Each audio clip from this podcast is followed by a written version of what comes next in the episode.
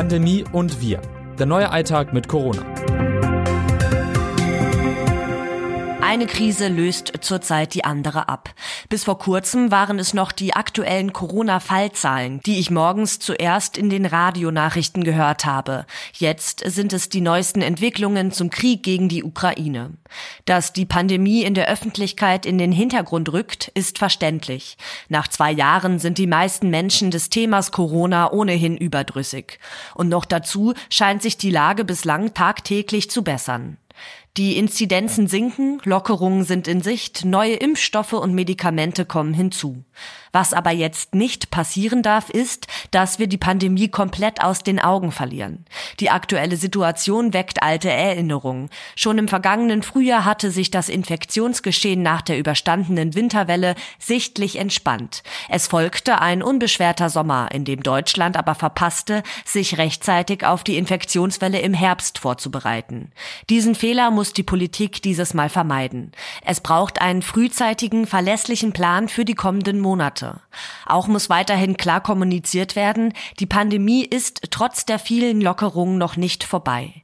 Modelliererinnen und Modellierer der Technischen Universität Berlin erwarten sogar, dass die Omikron-Schwesternvariante BA.2 die Infektionszahlen ab Ende Februar wieder steigen lässt. Wie dieser Anstieg verläuft, hänge zum einen davon ab, wie gut man nach einer durchgemachten Infektion mit der aktuell dominierenden Omikron-Variante vor BA.2 geschützt ist, erklärten die Forschenden. Daten aus Dänemark deuten darauf hin, dass es durchaus möglich ist, sich mit beiden Viren Virusvarianten nacheinander zu infizieren. Zum anderen spielen die Freizeitaktivitäten der Menschen eine wichtige Rolle, also die Zahl der Kontakte und die Mobilität. Wir haben es am Ende also wieder selbst in der Hand, ob und wie wir zumindest diese Krise bewältigen können. Erkenntnis der Woche. Der Anteil der Omikron-Schwestern-Variante BA.2 in Deutschland wächst. Meine Kollegin Saskia Heinze hat einmal zusammengeschrieben, was inzwischen über diese Virusvariante bekannt ist und was nicht. Sie schreibt, dass sich die Wissenschaft zumindest in einer Sache sicher ist. BA.2 hat einen Fitnessvorteil gegenüber der aktuell dominierenden Omikron-Variante BA.1. Das heißt, sie ist leichter übertragbar. Und sie kann gleichermaßen die Immunantworten von Geimpften und Genesenen umgehen. Expertinnen und Experten gehen deshalb davon aus, dass sie zu einem erneuten Anstieg der Infektionszahlen führen wird. Unklar ist hingegen noch, ob BA.2 leichtere oder schwerere Krankheitsverläufe als BA.1 verursacht.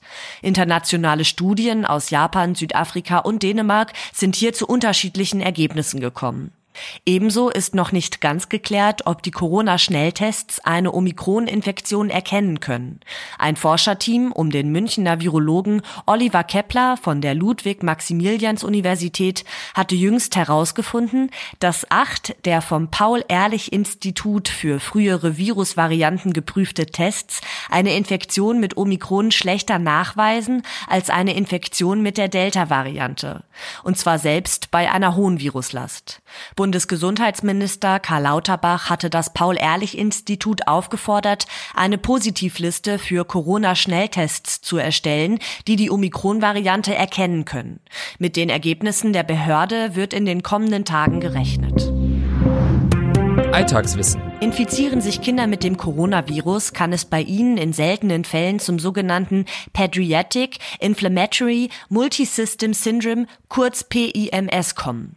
Es handelt sich dabei um eine Entzündungskrankheit verschiedener Organe. Erste Symptome treten in der Regel etwa zwei bis sechs Wochen nach einer Corona-Infektion auf. Acht geben sollten Eltern zum Beispiel auf Fieber, eines der häufigsten PIMS-Symptome. Hält dieses länger an, sollte ein Kinderarzt oder eine Kinderärztin aufgesucht werden. Gleiches gilt, wenn sich noch andere PIMS-typische Symptome wie Hautausschläge, beidseitige nicht eitrige Bindehautentzündungen oder Magen-Darm-Probleme zeigen. Beim Arztbesuch sollten Eltern unbedingt darauf hinweisen, dass ihr Kind vor kurzem mit dem Coronavirus infiziert gewesen ist. Sollte sich der Gesundheitszustand rasch verschlechtern und die Kinderärztin oder der Kinderarzt nicht erreichbar sein, ist es sinnvoll, direkt in die Kindernotaufnahme der nächstgelegenen Klinik zu fahren. Vor allem dann, wenn Symptome wie Atemprobleme und Schmerzen oder ein Druckgefühl in der Brust auftreten. Ist eine Fahrt zum Krankenhaus selbst nicht möglich, sollte über die kostenlose Notrufnummer 112 112 die Notrufzentrale bzw. Rettungsleitstelle kontaktiert werden. Zitat der Woche. Es heißt jetzt zwar, die Inzidenzen gehen runter. Eine Entlastung spüren wir bei uns aber noch nicht. Die Teams sind erschöpft. Sie bräuchten jetzt endlich eine längere Pause. Nicola Buhlinger-Göpfert, Hausärztin in Pforzheim, erzählt im RND-Protokoll, zu welcher außerordentlichen Belastung die Pandemie in ihrer Praxis geführt hat. Forschungsfortschritt. Mehr als 121.000 Menschen sind seit Beginn der Pandemie im Zusammenhang mit dem Coronavirus verstorben. Bei der überwiegenden Mehrzahl der Toten war der Erreger nicht nur eine Begleiterkrankung, sondern die Todesursache, wie der erste Bericht des deutschen Covid-19-Autopsieregisters zeigt.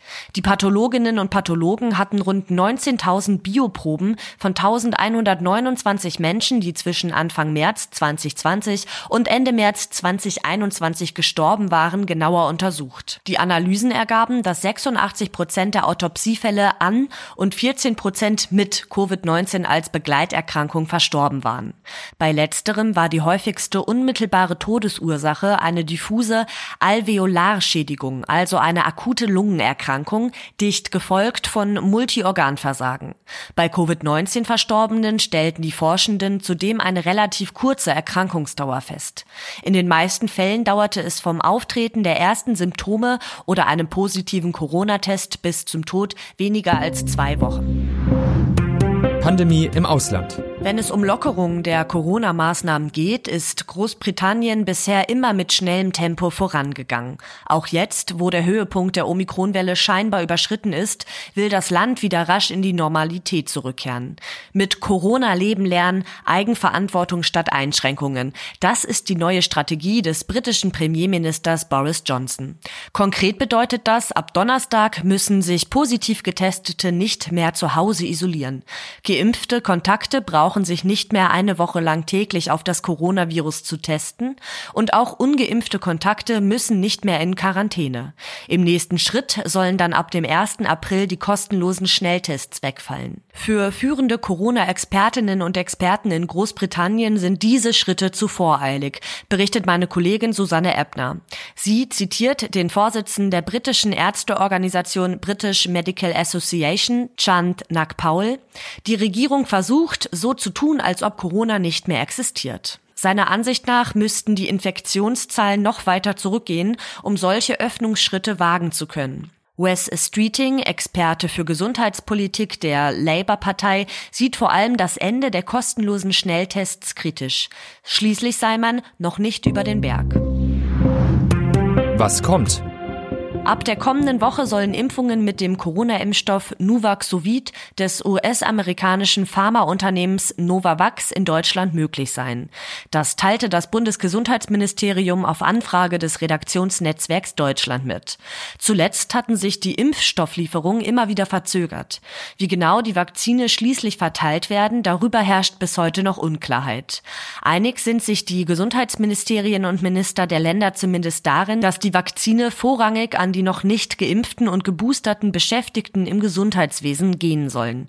Die Ständige Impfkommission hatte den Einsatz von Nuvaxovid bei Personen ab 18 Jahren empfohlen, mit zwei Dosen im Abstand von mindestens drei Wochen.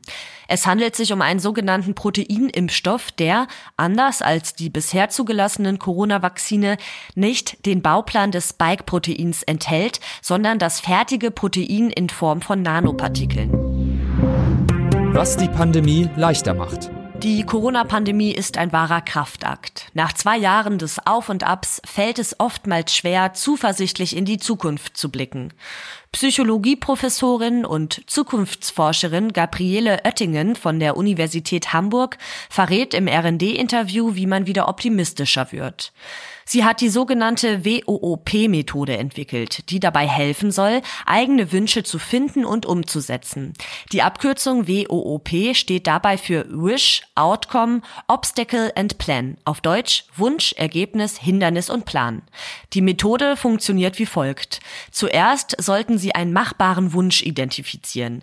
Malen Sie sich aus, was das beste Ergebnis dabei wäre. Meist folgt als nächstes ein inneres Hindernis, das bei der Umsetzung des Wunsches im Wege steht. Das Hindernis steckt meistens in uns selbst, erklärt Oettingen. Oder wir haben unrealistische Erwartungen. Um dieses Hemmnis zu überwinden, sollten Sie es sich zunächst einmal vorstellen oder formulieren. Der letzte Schritt ist dann, sich einen Plan zu überlegen, wie Sie diese Hürde bewältigen wollen. Am besten sei es, einen Wunsch für die nächsten vier Wochen oder 24 Stunden zu finden. Dann kommt man sofort ins Handeln, so die Zukunftsforscherin. Und wenn ich auf dem Weg zur Wunscherfüllung bin, werde ich auch zuversichtlicher. Was sonst noch wichtig ist. Das Bundesgesundheitsministerium hat einen Versorgungsmangel beim Krebsmedikament Tamoxifen bekannt gegeben. Das Arzneimittel wird zur Behandlung von Frauen, die an Brustkrebs erkrankt sind oder waren, eingesetzt. Rund 130.000 Bürgerinnen in Deutschland sind auf das Präparat angewiesen. Eine alternative, gleichwertige Arzneimitteltherapie stehe nicht zur Verfügung, heißt es von Seiten des Bundesgesundheitsministeriums. Apothekenverbände berichten, dass der Versorgungsengpass schon seit einigen Wochen bestehe und Tamoxifen über den Großhandelsweg kaum mehr zu bestellen sei. Wie es zu dem Engpass kommen konnte, ist noch unklar. Unternehmensseitig seien aber bereits Produktion weiterer Chargen initiiert worden und man könne etwa ab Ende April 2022 von neuen Verfügbarkeiten ausgehen, teilte das Bundesinstitut für Arzneimittel und Medizinprodukte mit. Das Autorinnen-Team dieses Newsletters meldet sich am Donnerstag wieder. Text Laura Beigel, am Mikrofon Alice Meck.